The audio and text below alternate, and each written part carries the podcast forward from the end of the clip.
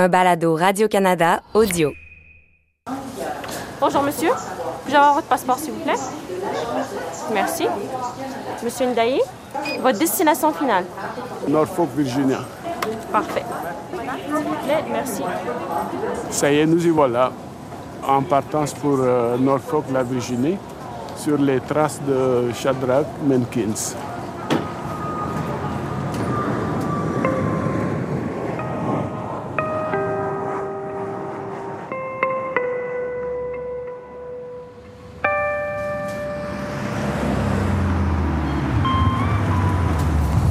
C'est quoi la rue que tu cherches?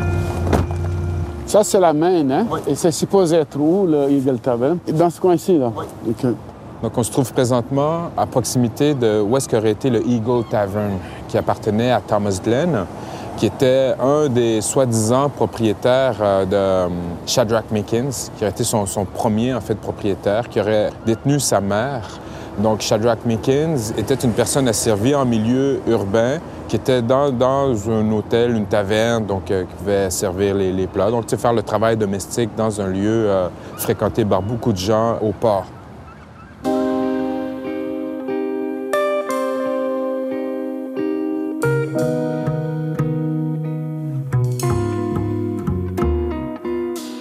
Je m'appelle Aline Diaye, alias Webster. Je suis artiste hip-hop et passionné d'histoire. Moi, c'est Cher Ndiaye, professeur de sciences politiques à la retraite et père de Webster. Vous écoutez Résistance, la vie de Shadrach Minkins. Né esclave aux États-Unis, mort en homme libre à Montréal. Épisode 2 Les débuts à Norfolk.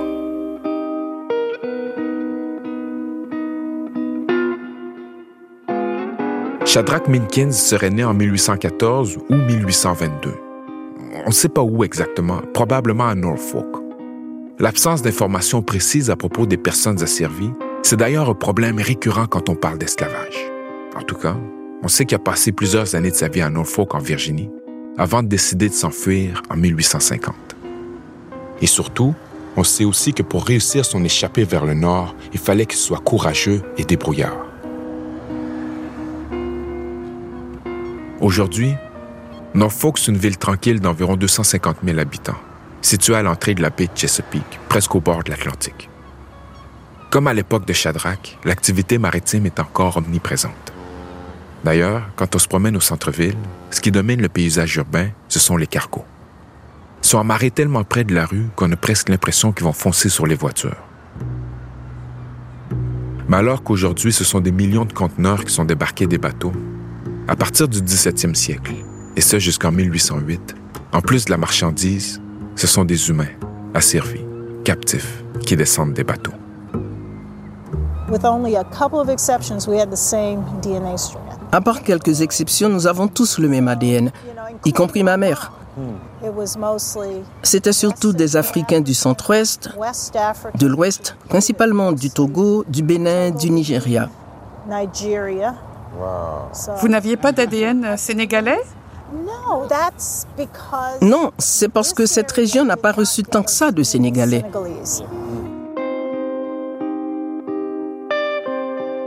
Pour parler de tout ça, on rencontre Cassandra Newby Alexander, historienne et directrice du Centre d'études sur la diaspora africaine à l'Université de Norfolk.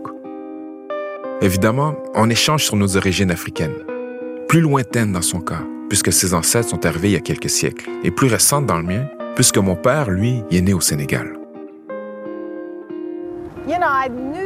Je savais que vous étiez Sénégalais. Vous savez, les Sénégalais sont reconnus pour être très beaux. C'est vrai que les Sénégalais ont la réputation d'être beaux. Mais bon, je suis peut-être un peu partial. Plus sérieusement, si on tient à parler à Cassandra, c'est qu'en plus d'être une spécialiste de l'histoire de l'esclavage aux États-Unis, elle s'est particulièrement intéressée aux voies maritimes du chemin de fer clandestin, un réseau informel qui aidait les esclaves à s'enfuir. Tout comme nous, elle a à cœur de raconter cette histoire-là. I think it is important. Je crois qu'il est important d'éliminer les silences du passé. Il faut que tout le monde soit éduqué et sache ce qui est vraiment arrivé. Mon point de vue est celui d'une Afro-américaine woman dont la famille est ici depuis plus de 400 ans. Over 400 years.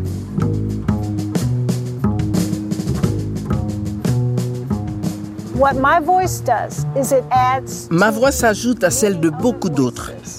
in 2021. En 2021, Over 400 years 400 ans après que les premiers Africains sont arrivés en Virginie, il est temps qu'on mette fin à ces silences et qu'on sache ce qui s'est passé. of not knowing what happened. Once we end that, Une fois que ce sera fait, on pourra cesser de croire que seuls les Blancs sont des Américains. being seen as Americans.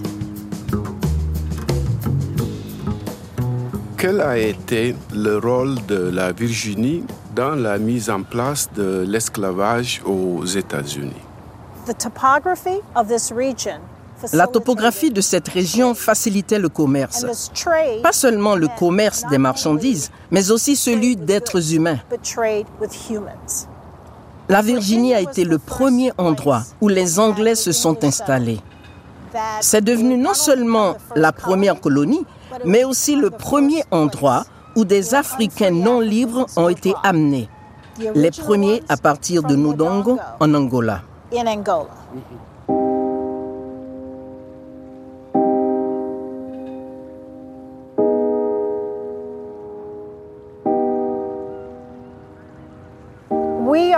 On est ici près de la Elizabeth River, au centre de Norfolk. and along this waterway À l'époque, toutes les goélettes étaient accostées le long de cette rivière. Shadrach Menkins. Était comme beaucoup d'hommes et de femmes asservis, en particulier dans une ville portuaire. Il vivait et travaillait au bord de l'eau.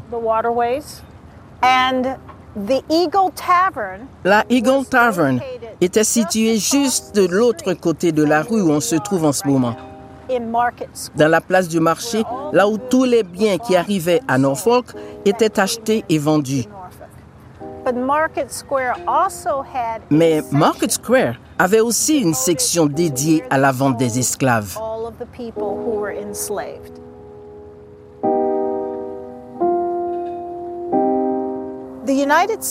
En 1776, les États-Unis étaient une nation qui dépendait de l'esclavage. Mais ça n'était pas la principale destination des personnes transportées par la traite transatlantique des esclaves. La majorité des personnes réduites en esclavage en provenance d'Afrique se retrouvaient au Brésil et dans les Caraïbes. Et certains d'entre eux se sont même retrouvés à Québec et à Montréal, entre autres. Dans le Norfolk de Shadrach au 19e siècle, les Noirs forment un groupe assez cosmopolite. Certains sont nés en Afrique ou aux États-Unis, d'autres sont des francophones venus d'Haïti. Certains sont asservis, d'autres affranchis. C'est aussi une société qui a ses propres classes sociales. Les dimanches, au grand déplaisir des Blancs, les femmes noires libres un peu plus fortunées déambulent dans les rues de la ville habillées de leurs plus beaux atours. Un éditorial d'un journal de l'époque s'en plaint. On Sundays and weekdays, les dimanches et les jours de semaine, les mulattes à peau plus claire et les noirs jet foncé se pavanent en voiture dans des vêtements de soie, de satin ou de drap. Nous n'avons pas d'objection à ce que les noirs s'habillent bien, très bien même si vous préférez. Mais on devrait leur rappeler leur place. They should be made to know their position. skilled people, Les hommes qualifiés qui étaient réduits en esclavage avaient beaucoup de liberté de mouvement. Ils vivaient souvent où ils le souhaitaient, mais ils étaient sous surveillance constante. C'est intéressant de noter que la majorité des hommes qui travaillaient dans l'industrie maritime à Norfolk étaient des Afro-Américains réduits en esclavage et travaillaient souvent comme charpentiers ou comme calfas.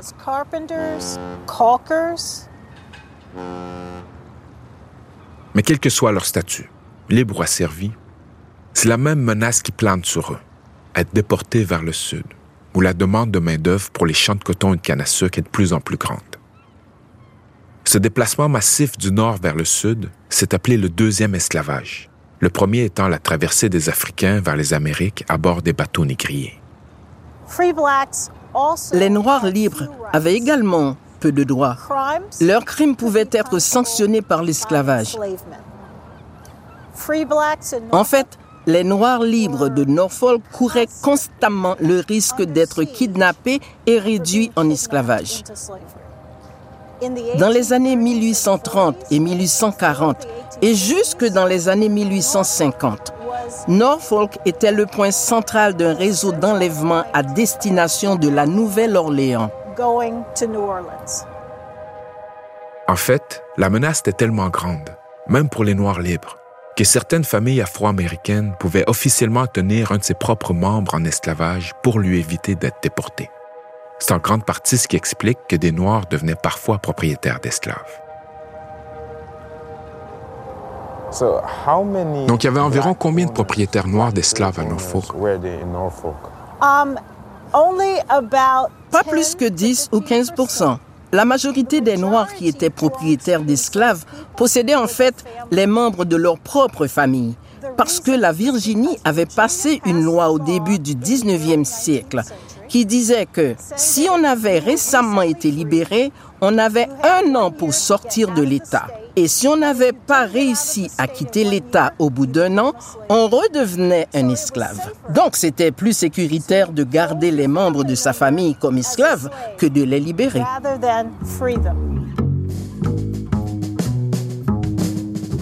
Ça nous démontre à quel point l'esclavage est une institution tordue et comment les gens trouvent toujours le moyen d'y résister. Bref, même si la traite transatlantique est interdite aux États-Unis depuis 1808, le trafic de personnes se poursuit quand même à l'intérieur du pays. Et c'est un commerce qui est très lucratif. Un homme, comme Shadrach par exemple, peut être acheté en Virginie autour de 600 dollars et revendu plus au sud pour pas loin de 1000 dollars. Au moment de changer de propriétaire, les personnes asservies sont donc particulièrement vulnérables. Shadrach le sait.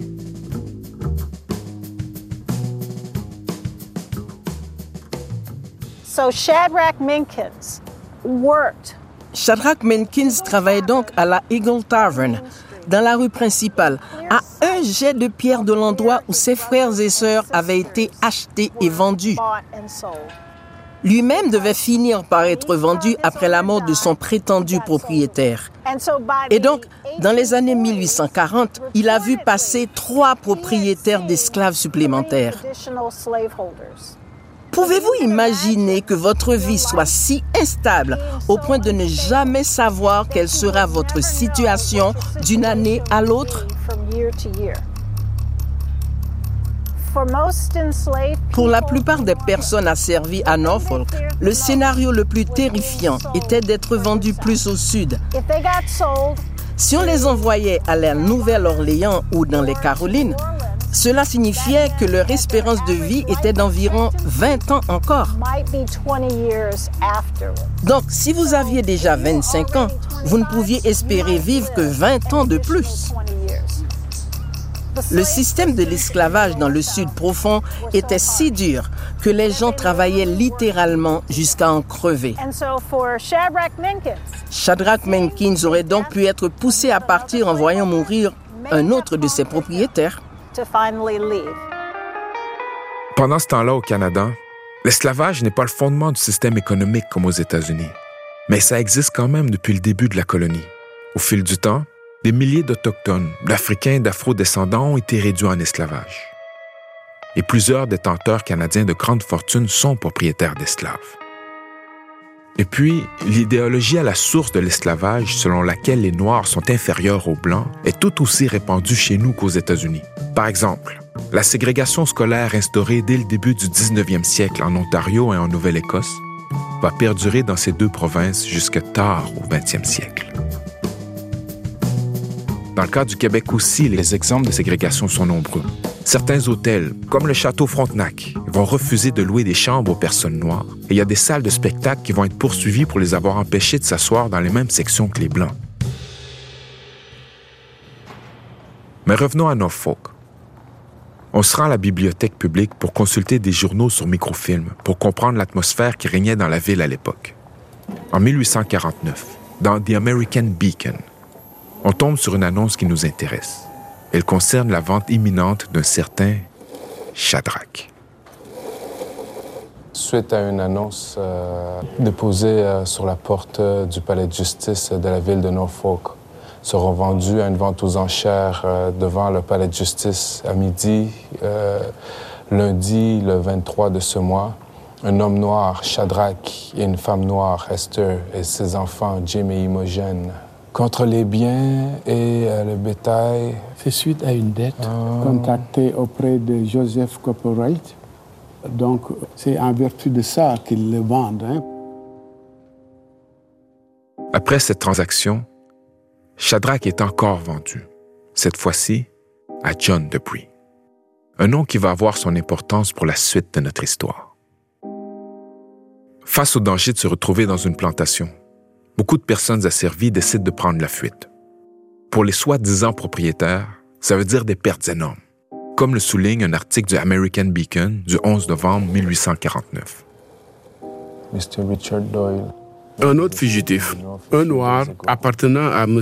Richard Doyle, s'est enfui dans le nord il y a quelques jours. Nous sommes appelés à annoncer presque quotidiennement la perte de ce genre de biens. La communauté de Norfolk et de ses environs a, au cours des 12 derniers mois, subi une perte de plus de 30 000 dollars en biens d'esclaves grâce à l'aide des abolitionnistes. Si New Bedford, Boston ou toute autre communauté d'abolitionnistes perdait des biens de quelque nature que ce soit, nous nous demandons s'ils resteraient aussi tranquilles et s'ils ne demanderaient pas réparation au pouvoir en place. Il est temps que le Sud passe à l'action. La tolérance a cessé d'être une vertu. Forbearance has ceased to be a virtue. Donc, 30 000 dollars euh, de, de perdus à l'époque équivaut aujourd'hui à près d'un million de dollars. Ce qui montre l'impact économique que la fuite des esclaves avait dans le Sud. Dans ce contexte-là, qu'est-ce que peut faire Shadrach? Il doit considérer toutes ses options. S'il reste à Norfolk, il court le risque d'être vendu à nouveau, puis cette fois, se retrouver dans une plantation. Et il sait certainement ce qu'il attend là-bas. Travail forcé et éreintant, humiliation, coups de fouet et sévices corporels. Et, bien sûr, une espérance de vie écourtée. Mais fuir, ça comporte aussi beaucoup de dangers. Face à la détermination des soi-disant propriétaires à récupérer leurs biens, entre guillemets, Shadrach a une décision à prendre. J'étais asservi à la taverne Eagle, un autre de ces hommes qui ne s'avèrent égaux. Norfolk a servi les pichets, les vers le port, je ne peux m'en empêcher. Mais quelle serait ma vie à naviguer la haute mer, différente d'ici qui peut parler hautement. Un autre jour, une autre fuite, une autre vente, une autre famille séparée, un autre dos, un coup de fouet. De Glen à Hutchings, Hutchings à Debris, j'ai pensé réveiller le feu, que le shit devient débris. J'ai pensé à Nat, puis aussi à Madison. Pourquoi pas les marécages qui pourraient être ma médecine?